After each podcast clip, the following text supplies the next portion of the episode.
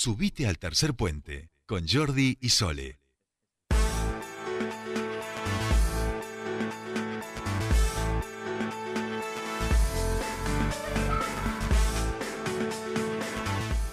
Continuamos con más tercer puente y vamos a meternos de lleno en esta campaña, la campaña que se está realizando porque las PASO ya se vienen, 12 de septiembre es la fecha para eh, estas eh, internas abiertas, obligatorias y simultáneas que se van a dar en todo el país y nuestra provincia, por supuesto, va a tener también sus precandidatos para el Congreso de la Nación. Se renueva parte de los diputados nacionales. Eh, queremos conocer las diferentes propuestas y vamos a irnos hoy, me parece que estaban en Capital, en Neuquén Capital. Eh, estamos hablando de la lista A del Movimiento Popular Nauquino y con quien vamos a hablar en estos momentos es con el precandidato a diputado nacional por el Movimiento Popular Nauquino, Osvaldo Yancafilo. Buenas tardes, bienvenido a Tercer Puente. Jordi y Sole te saludan. Buenas tardes, Jordi, Sole. Buenas tardes a toda la audiencia. Bueno, muy buenas tardes. Muy buenas tardes. Gracias por, por atendernos. Y eh, decíamos, estás, si no nos equivocamos, que vamos siguiendo un poquito en las redes lo, que van haciendo los diferentes eh, candidatos. Estás ahora recorriendo Neuquén Capital, pero han estado recorriendo toda la provincia. Así es.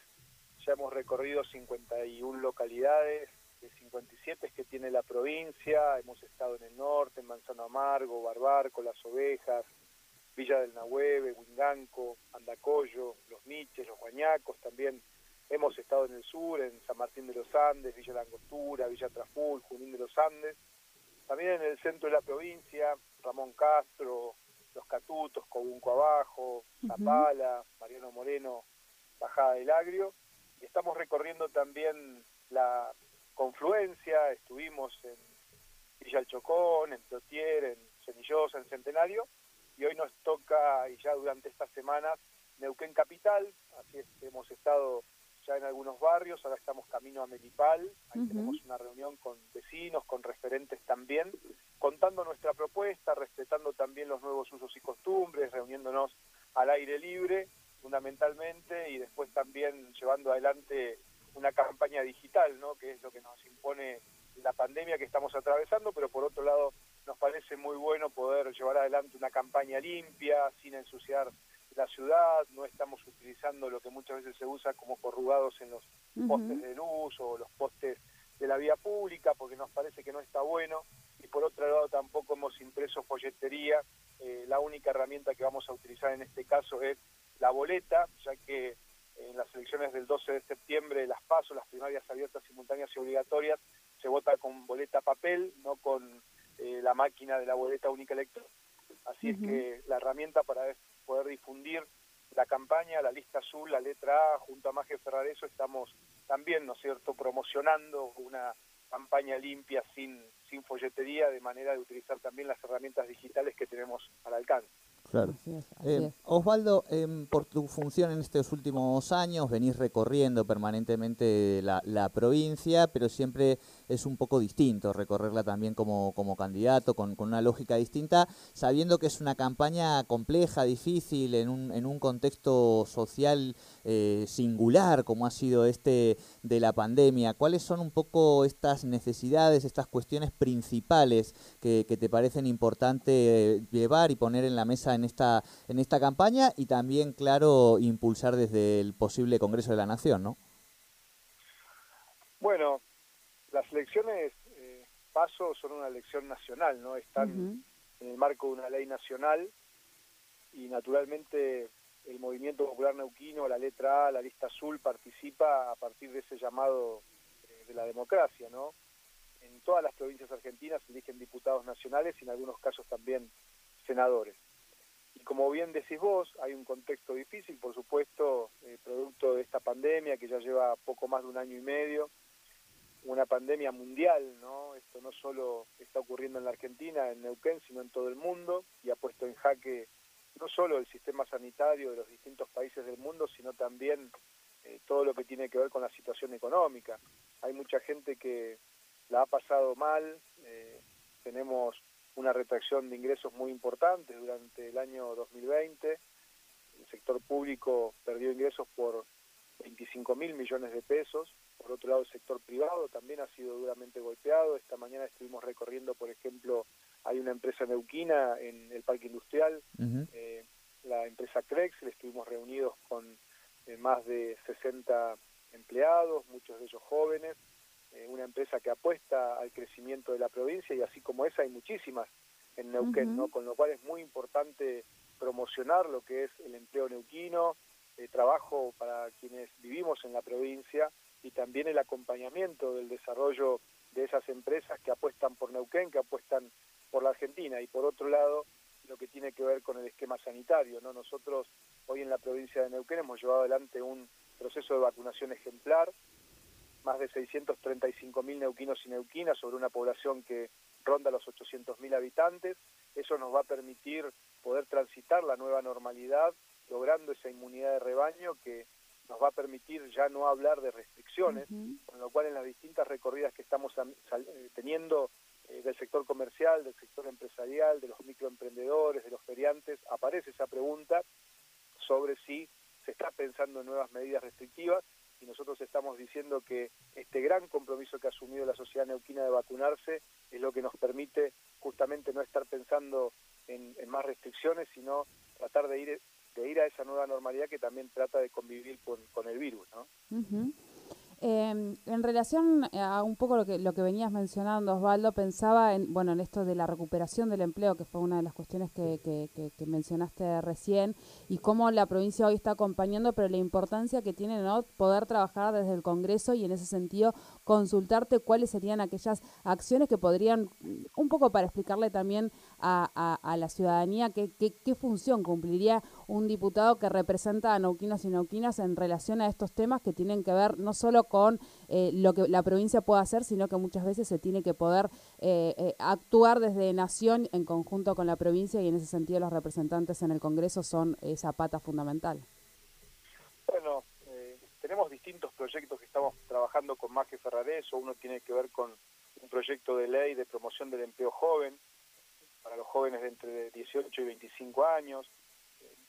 Aquí tenemos que hablar de poder eliminar las cargas patronales y plantear también, ¿por qué no?, un sistema de seguro de desempleo como el que tiene la UOCRA, para poder justamente darle la posibilidad a los jóvenes de 18 y 25 años que puedan también tener un ingreso. También un proyecto de ley donde vamos a requerir que Nación eh, ceda lo que tiene que ver con la central hidroeléctrica de Cerros Colorados.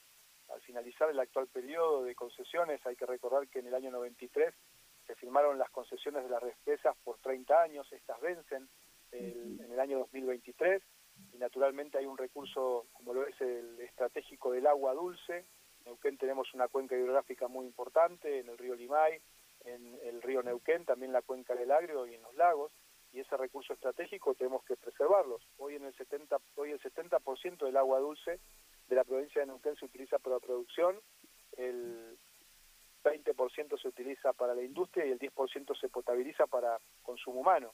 Así es que nosotros entendemos que el control de los embalses de nuestra provincia a partir de 2023 lo tenemos que decir los neuquinos, fijar nuevas reglas.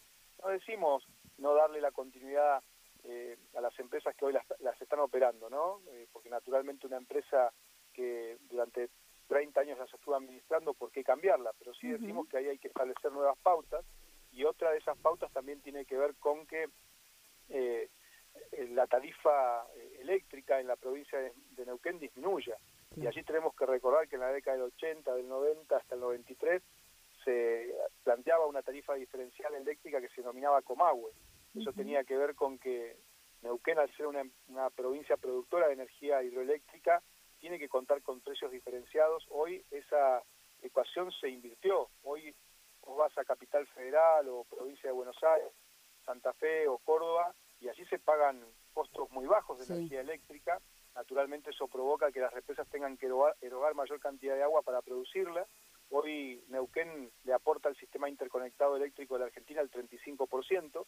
Bueno, nosotros decimos que vamos a plantear una cláusula en las nuevas concesiones a partir de la injerencia de la provincia que nos habilita la reforma de la Constitución del 24, donde allí quedó claramente establecido taxativamente que los recursos naturales de la superficie y del subsuelo son de la provincia, con lo cual vamos a pedir que eh, en esas eh, en esas cláusulas se establezca claramente un cobro diferenciado de la tarifa para Neuquén por ser productora de energía eléctrica. Así que tenemos muchos proyectos Sole para poder llevar al Congreso, estamos trabajando con nuestros equipos, pero con una mirada fuertemente relacionada a la provincia de Neuquén, ¿no? El movimiento popular neuquino a lo largo de su historia ha defendido los intereses de la provincia. Nosotros en aquellas cosas que veamos que a nivel nacional son positivas para el país, las vamos a acompañar, pero aquellas cosas que son negativas, por supuesto, vamos a hacer escuchar nuestra voz. Eh, un modelo provincial tiende justamente a eso. Muchas veces tenemos que decir que la grieta no nos conduce a nada, lo hemos recibido en toda la provincia en nuestras recorridas, ¿no? La gente está cansada de la pelea política, de la confrontación, quiere escuchar ideas y proyectos concretos, ¿no? Hoy uno prende el tele y por la noche ven los noticieros nacionales cómo la grieta está a flor de piel y creemos también que eso hay que modificarlo. Y en Neuquén creo que podemos dar un testimonio muy claro y esto es lo que estamos proyectando de la lista azul, la letra A, con Maje Ferrareso de cara al 12 de septiembre. Bien. Osvaldo, la última, ¿cómo continúa este fin de semana la, agenda de campaña? Bueno, vamos a recorrer Neuquén Capital, estamos trabajando, agradecerle al intendente eh, Mariano Gaido, un compañero que siempre está a disposición como un militante más, acompañándonos, también a Claudio Domínguez eh, y todo el equipo de coordinadores territoriales que tenemos en la ciudad de Neuquén, compañeros de muchos años que desde el Movimiento Popular Neuquén nos vienen acompañando, pero también, Jordi Sole, quiero agradecer a muchísimos ciudadanos independientes que nos están sumando propuestas, a tanto a Maje Fradeso como a mí. Estamos convencidos que en esa renovación que la política viene eh, declamando de alguna manera hay que practicarla, ¿no? Pero con la experiencia también de los más grandes. Somos muy respetuosos de las canas, de aquellos que han dado su vida por nuestra provincia, que han dado su vida por nuestra ciudad. queremos aprender y aprendemos todos los días de ellos. Y también le estamos sumando a eso la fortaleza ¿no? de, la, de la juventud. Maje Ferrareso, una mujer neuquina de 40 años, arquitecta ella, que tiene un recorrido por, por la gestión, a mí, Osvaldo Yancafilo, eh, me tocó nacer y, criarme en un barrio de la ciudad de Neuquén. Mis padres eligieron la provincia para vivir.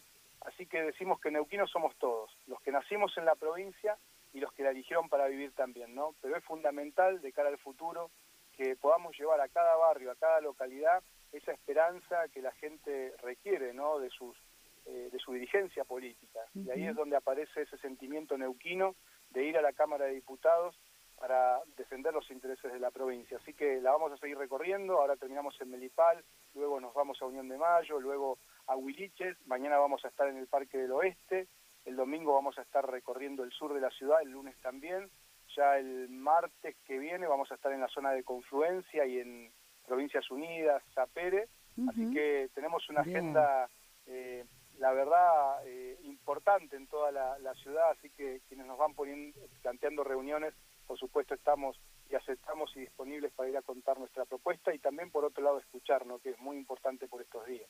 Bien, bien. Bueno, muchísimas gracias por este contacto con Tercer Puente y bueno, y, ánimos en esa recorrida que, que, hay mucho todavía por, por recorrer según lo que nos acabas de mencionar.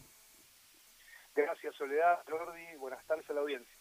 Muchísimas gracias. Hablábamos con el precandidato a diputado nacional por la lista A y la lista azul del Movimiento Popular Nauquino, Osvaldo Yacafilo. Bueno, un poco la propuesta que piensan llevar a este Congreso eh, de la Nación en caso de, eh, de, seguir en esta carrera electoral. Eh, habló un poco ahí del uso del agua, de las concesiones también hidroeléctricas, la generación y la recuperación del empleo en nuestra provincia, el plan de vacunación y ahora se encuentra en Neuquén Capital seguirá durante todo este fin de semana recorriendo y viendo a vecinos y vecinas de la ciudad.